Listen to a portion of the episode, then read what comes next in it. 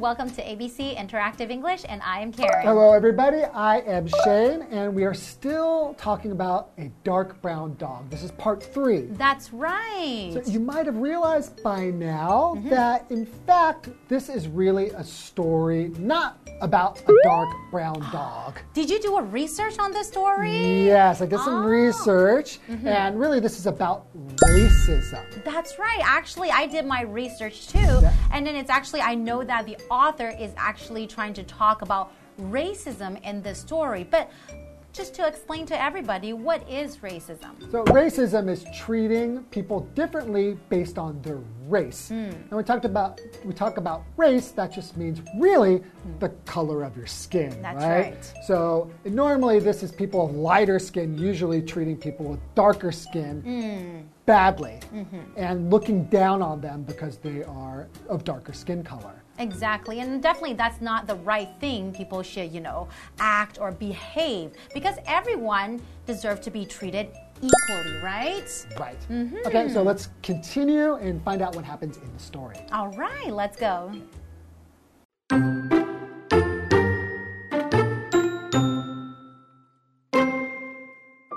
One day, the father came home really drunk. The boy saw that and dove under the table. The dog thought he was playing and ran to join him. The father saw it. He was in the mood for some fun, so he hit and kicked the dog.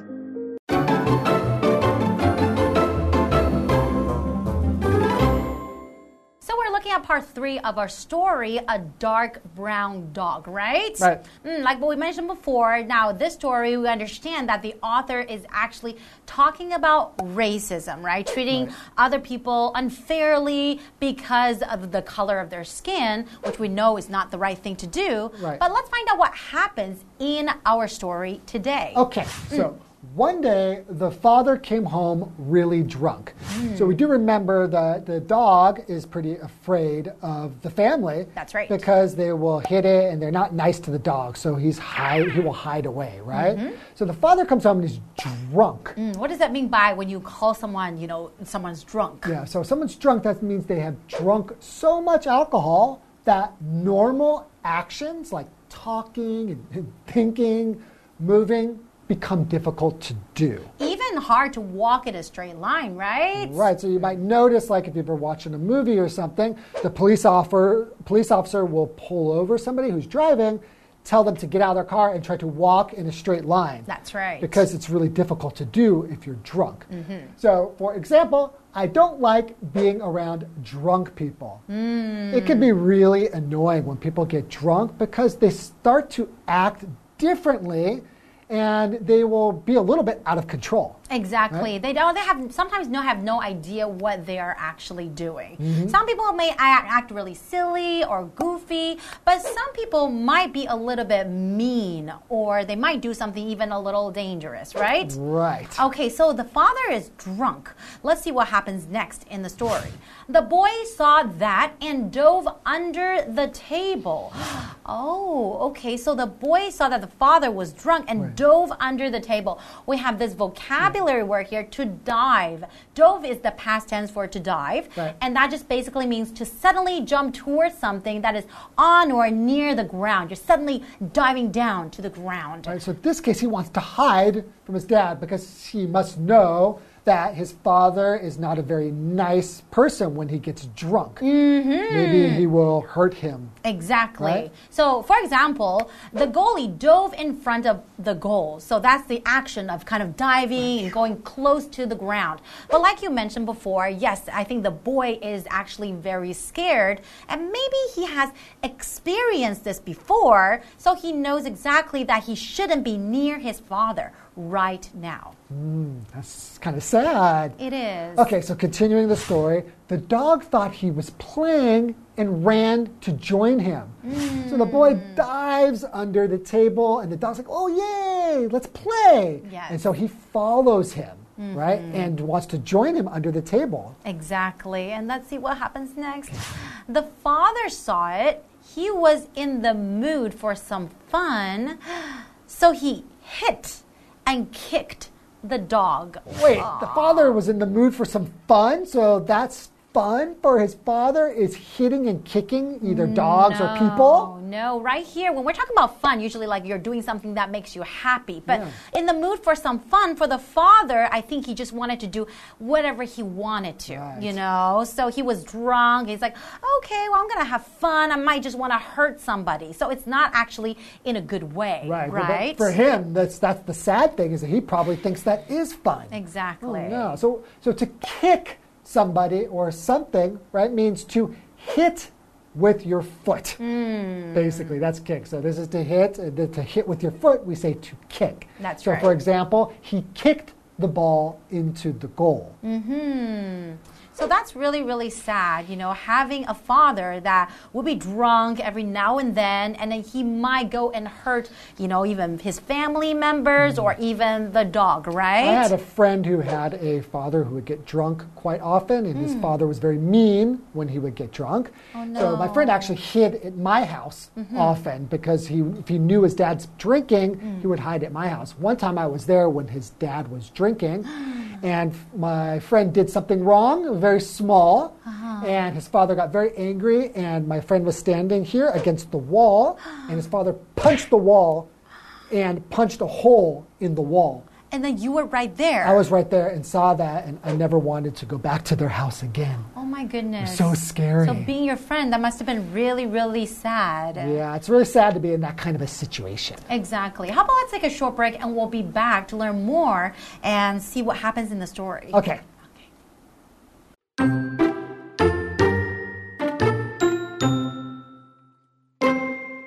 Then he picked it up and threw it out the window. The boy let out a long, loud cry. Then he hurried down to the alley. After that, he stayed by the body of his dark brown friend.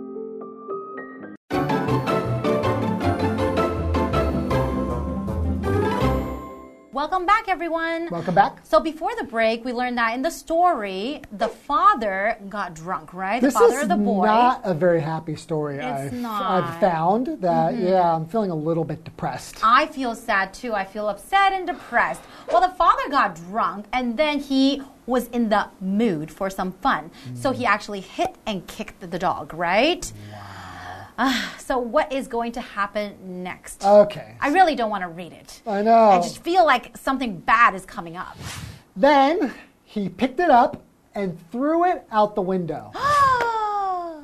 oh my goodness. So he threw it out the window, right? So a window is an opening in a wall or in a door that usually has a sheet of glass. So I mm-hmm. don't know if this window was open or not. That would be even worse if he threw it out the window and it broke the glass. But anyway, he threw this dog out the window. Now you can imagine if they're in an apartment, the chances are that it's probably not very close to the ground, exactly. right? Maybe hmm. from the second floor, maybe the third floor or fourth. I don't know. The higher you are, the worse, right? Yeah. So our example sentence for window is she opened a window to let in some fresh air. Mm-hmm. Okay, then what happens? Okay, so the boy let out a long, loud cry. Then he hurried down to the alley. So he let out a long, loud cry. So when you say let out a cry, usually it just means that let out something to suddenly make a loud sound, or such as like shouting or cry, like ah, something like that. He was like very surprised, and then like of what happened, he didn't know how to react. So he had let out a cry of disbelief. He couldn't believe what happened, Yeah, right? It's really loud, mm-hmm. right? So if something's really loud, it means it makes or it could cause a lot of noise, mm-hmm. right? So you'll really hear this noise. It's very loud. So, for example, you could say she complained in a loud voice. That's right. So he let out a long, loud cry. Cry here, we're using it as a noun. So usually when we oh. say to cry, Right. you're talking about maybe you're feeling sad about something, so you're actually have tears coming out of your eyes while you're making loud sound like that's like to cry. But when you let out a cry, it could be like a long scream or Right. shout. A cry for help. Exactly. Help! So it doesn't necessarily mean that you're crying, your tears are coming out of your eyes. Yeah, so yeah, as a noun here, it wouldn't mean that. Yeah, It Exactly. Mm-hmm. means more like making a loud noise. Uh, we also have another vocabulary word, alley. So the dog, he threw it out the window into the alley, Mm-hmm. right? So alley is a narrow street or a passage between buildings. That's right. So for example, he walked in a dark alley. Mm, that would be pretty scary. Yeah, so we know that they live in an apartment, right? So there's probably another apartment next to it. So between the apartments, there is an alley. Mm-hmm. So usually an alley is smaller than a street. That's right. right. So very, very narrow, right? Mm-hmm. Okay, so after that, he stayed by the body of his dark brown friend.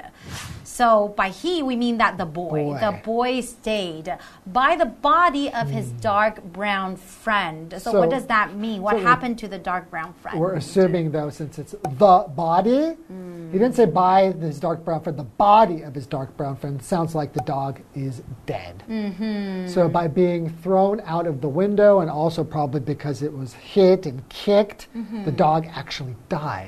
It is a very, very depressing story indeed. But This I- is so sad. But I think from this story, I know the author is trying to talk about the problem of racism and then how people are being treated unequally based on the skin of their color. So I think this based is.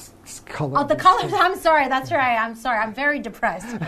so, based on the color of their skin. So, I feel like, you know, it's really, really unfair to do that. So, we should all treat everyone equally, number one. Right. And number two, I think, you know, even we have a pet, a dog, a cat, we should treat our pets with kindness and love, right? Right. So yeah, there's a lot of things going on here. There's like really, they're, what they're saying in the story is about a dog and and about his father getting drunk and abusing his son and abusing the dog. So we can learn something about that. That that's really bad, right? Exactly. But then we're really talking about the bigger thing, racism, which is just treating people differently based on the color of their skin.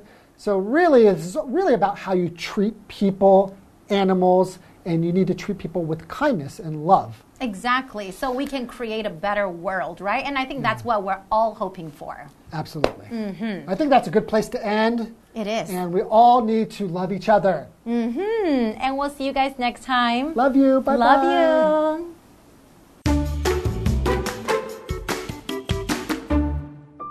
One day, the father came home really drunk. The boy saw that and dove under the table. The dog thought he was playing and ran to join him. The father saw it. He was in the mood for some fun, so he hit and kicked the dog. Then he picked it up and threw it out the window. The boy let out a long, loud cry.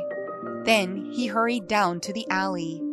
After that, he stayed by the body of his dark brown friend.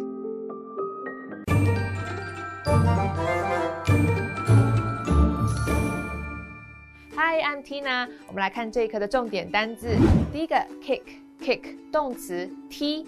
Jessie is kicking a ball around the yard. Jessie 正在院子里踢球。下一个单字 window，window 名词窗户。It's cold. Please close the window. 好冷哦，请关上窗户。下一个单字 loud，loud 形容词大声的。My mother has a loud voice. 我妈的嗓门很大。 最后一个单字 cry，cry 名词喊叫、哭叫。With a cry of surprise, he won the lottery. 他中了乐透，惊讶地叫了起来。接着我们来看重点文法。第一个，somebody is in the mood for something，某人有做某件事情的心情、兴致。Mood 指的是心情、情绪的意思。我们来看看这个例句：I'm not in the mood for a movie tonight。 我今天晚上没心情看电影。下一个文法，let out 发出声音，let 它的三态同形。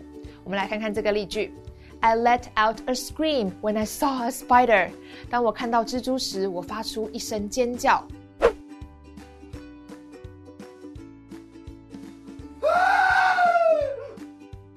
最后一个文法，hurry down to place，快速往下到某地。Hurry 表示赶紧、匆忙。我们来看看这个例句：Alicia hurried down to the platform. ，Alicia 匆忙往下赶到月台。以上就是这一课的重点单词跟文法，我们下一课再见喽，拜拜。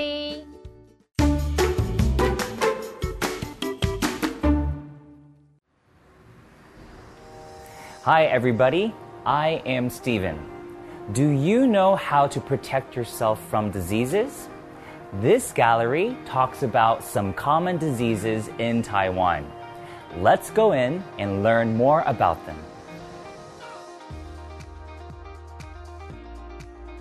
Enterovirus, dengue fever, and the flu are common diseases in Taiwan. Enterovirus is bad for children. Washing hands is very important. Dengue fever is caused by mosquito bites with dengue virus. We have to clean up standing water on the ground or other places.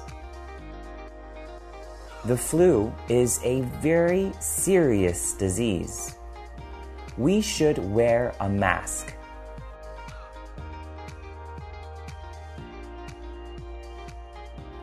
Preventing diseases can protect ourselves and others.